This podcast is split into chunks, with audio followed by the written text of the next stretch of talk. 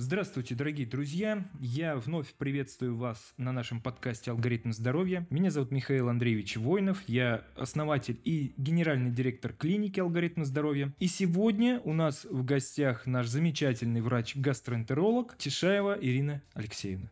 Здравствуйте, Ирина Алексеевна. И сегодня мы хотели бы поговорить о такой важной и животрепещущей теме, как изжога. Как бороться с этой изжогой? Что это вообще такое?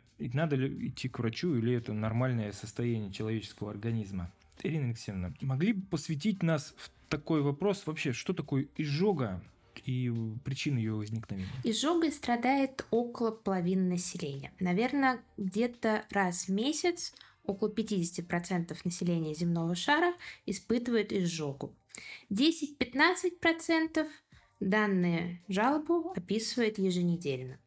Изжога – это не самостоятельное заболевание, это симптом, который характеризуется чувством жжения, дискомфортом за грудиной, который распространяется от эпигастральной области кверх по ходу пищевода.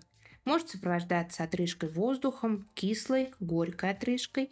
Данные проявления усиливаются после еды, а также при наклоне туловища вперед, либо в горизонтальном положении – Угу.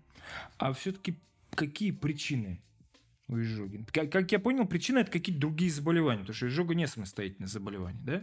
А что чаще всего является причиной изжоги? А, чаще всего наиболее частые причины это либо недостаточность нижнего пищеводного сфинктера. Что это такое?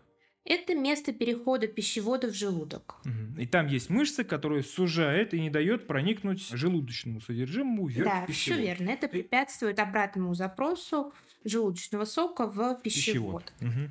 Также изжога может развиваться при наличии грыжи пищеводного отверстия диафрагмы, также слабость места перехода пищевода в желудок. Угу. Но грыжа – это выпадение участка желудка за диафрагму, за счет этого вот это вот препятствие обратному току, оно отсутствует. Вот я еще тоже давным-давно слышал, я так уже не считаю, конечно, но хотелось бы э, все равно прояснить, может ли изжога, допустим, развиваться при заболеваниях печени, но без вот этих патологий различных сфинктеров, грыжи и все остальное. Нет, для заболеваний печени изжога не характерна. Изжога может быть вследствие желчного рефлюкса, когда уже из 12-перстной кишки происходит запрос желчи не только в желудок, но и более высоко. Но это все равно вот этот пищеводный сфинктер тоже должен не да. работать. При желчном рефлюксе, получается, не работает и нижний сфинктер, и верхний да, сфинктер. А почему они могут не работать? Это функциональные нарушения которые могут э, быть э, как э, на фоне, допустим, избыточной массы тела. Это может быть обусловлено приемом некоторых продуктов питания, в том числе, допустим, это может быть кофе, шоколад, острое, копченое. То есть это нейрогенные причины да. в большинстве случаев. Какая-то дисфункция именно взаимодействия между вот, мышцами, нервами именно в желудочно-кишечном тракте. Правильно? Нарушение вегетативной нервной системы. Ну да. Вопрос такой. Изжога – это проблема? Конечно. А она... А когда она становится вот именно проблемой? По степени тяжести изжоги выделяют легкую, среднюю и тяжелую степень. В том случае, если изжога возникает один-два раза в неделю, это считается легкой. И в таких случаях ее можно скорректировать либо изменением образа жизни, либо коррекцией пищевых привычек. В том случае, если изжога возникает чаще, либо возникает э, более двух раз в день, это во многом нарушает качество жизни человека и требует обращения к специалисту для выяснения причины изжоги, потому что это может быть не только проблемы со стороны пищевода, но это может быть и симптом заболевания желудком, например, язвенной болезни. Угу. Ну, в принципе, вы уже ответили на мой следующий вопрос, который я хотел задать, когда надо идти к врачу. То есть к врачу надо идти тогда, когда изжога нарушает качество жизни. Да, Правильно? когда она не проходит на фоне, допустим, диеты. А это уже следующий вопрос. Что делать дома человеку? Во-первых, как я понял, не надо сразу бежать к врачу, если у вас возникла изжога. Она вот половина населения Земли. Да. А все-таки что делать, если вы замечаете, что она у вас есть? А если человек начинает замечать, что что-то у него как бы не, не так, да, то это значит уже что-то не то происходит. Что конкретно, вы можете какие-то конкретные рекомендации дать, которые могут облегчить изжогу или полностью избавиться от нее? Во-первых, э, можно посоветовать э, попробовать вычислить продукт, который провоцирует развитие изжоги. А, Чаще всего это либо кофе, шоколад, может быть алкоголь, например, белое вино. Это могут быть томаты, цитрусовые и так далее. Если есть провоцирующий фактор и удается прекратить его прием и изжогу купируется, замечательно.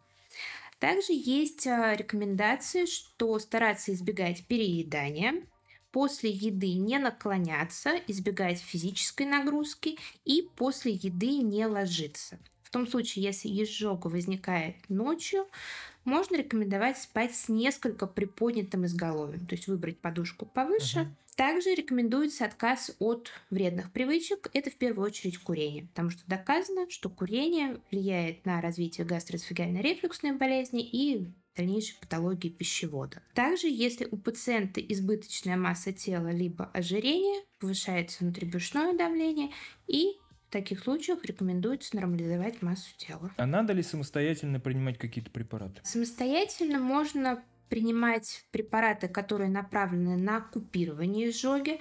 К ним относятся антациды и альгинаты. Но нужно помнить, что продолжительность приема не должна превышать 7 дней самостоятельного uh-huh, приема, uh-huh. потому что, во-первых, есть побочные эффекты, во-вторых, это симптоматическое лечение. Ну, понятно. Причину Надо понять причину. Да. А как врач, во-первых, что он дополнительно может назначить человеку, угу. да, какие методы исследования, и как он лечит? При обращении к врачу задаются ряд уточняющих вопросов, чтобы понять, в какие моменты возникает изжога. Особенно, когда человек описывает дискомфорт за грудиной, у нас всегда должна быть настороженность, в том числе и в отношении каких-либо проблем со стороны mm-hmm. сердца. Не да. стоит забывать, что данные симптомы могут быть и признаками стенокардии. Это может дифференцировать только непосредственно врач при очном приеме. Все-таки, если мы заподозрили патологию желудочно-кишечного тракта, то первым этапом выполняется эзофаг гастродуоденоскопия. Это эндоскопическое исследование, которое позволяет оценить состояние слизистой оболочки пищевода, желудка, 12-перстной кишки. При необходимости, при наличии показаний дополнительно могут назначаться лабораторные обследования, например, диагностика на хеликобактер пилори, в том случае, если... То есть эндоскопическое? Не только эндоскопическое, это может быть и дыхательный уреазный тест, а также определение антигена хеликобактер пилори в калер. А может эм, гастроскопия определить вот эту недостаточность сфинктера, вот этого которая да? сжимает. То есть она способна. В эндоскопическом исследовании да? возможно определить. Мы видим неполное охватывание а, эндоскопа. эндоскопа при выполнении исследования. Если недостаточной нам эта информация, либо мы не видим изменений по эндоскопии, но у нас все равно складываются подозрения, есть, подозрения на недостаточность нижнего пищеводного сфинктера. Есть функциональные методы диагностики, например, внутрипищеводная манометрия, импедансометрия, угу. которые могут быть назначены дополнительно. Я понял. Еще методы есть смысл применять для диагностики изжоги? Или этого вполне достаточно для того, обычно чтобы... Осмотр обычно гастроэнтеролога да, и выполнение гастроскопии достаточно. достаточно, чтобы определиться с диагнозом. А хотя бы в общих чертах опишите, как нам лечить, как врач лечит изжогу, что он использует? в своем арсенале, что есть? Поняла вопрос, спасибо. Во-первых, это коррекция образа жизни все те вышеперечисленные угу, методы, да. которые мы уже обсудили. А, во-вторых, назначаются препараты, снижающие кислотность желудочного сока. Это ингибиторы протонной помпы. Ну, соответственно, название лекарственных препаратов, дозировки, это уже подбирается непосредственно на приеме гастроэнтеролога. Также могут назначаться прокинетики, которые будут препятствовать обратному забросу желудочного сока из э, желудка в пищевод. И короткими курсами могут назначаться антациды, альгинаты, чтобы купировать данные жалобы. Угу. И, как правило, этого достаточно. Да. да.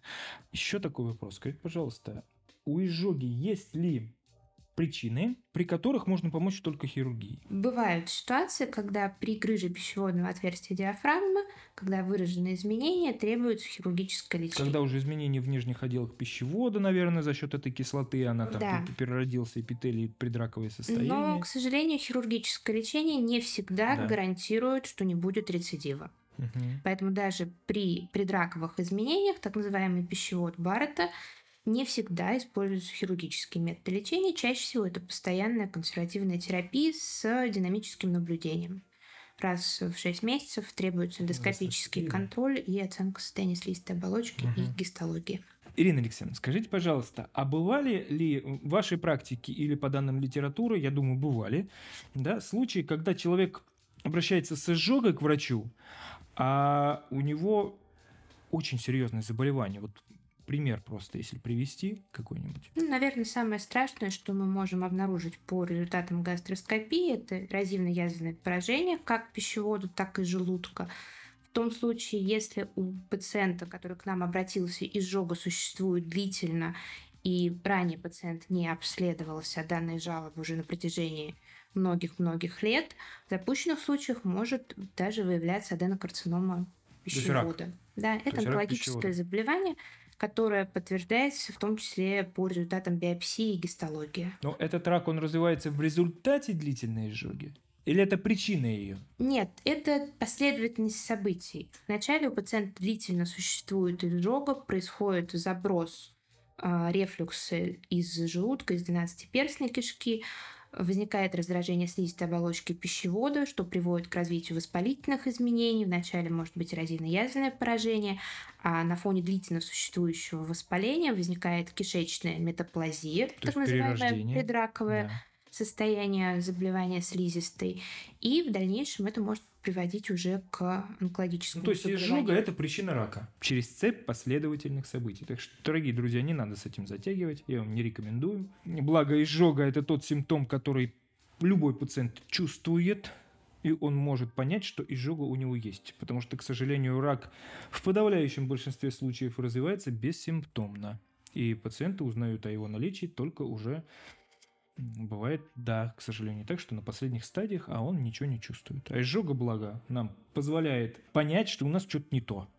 Да, и хотя бы уж прийти к врачу и сделать гастроскопию, это небольшие вложения времени и денег. Ирина Алексеевна, давайте в итоге дадим советы нашим слушателям, что им делать, если у них возникла изжога, и еще раз напомним, когда надо идти к врачу. Во-первых, стоит придерживаться принципов правильного питания, не переедать, избегать э, вредных продуктов, это фастфуд, копчености, острое, ограничить употребление алкоголя, отказаться от курения, стараться придерживаться нормальной массы тела.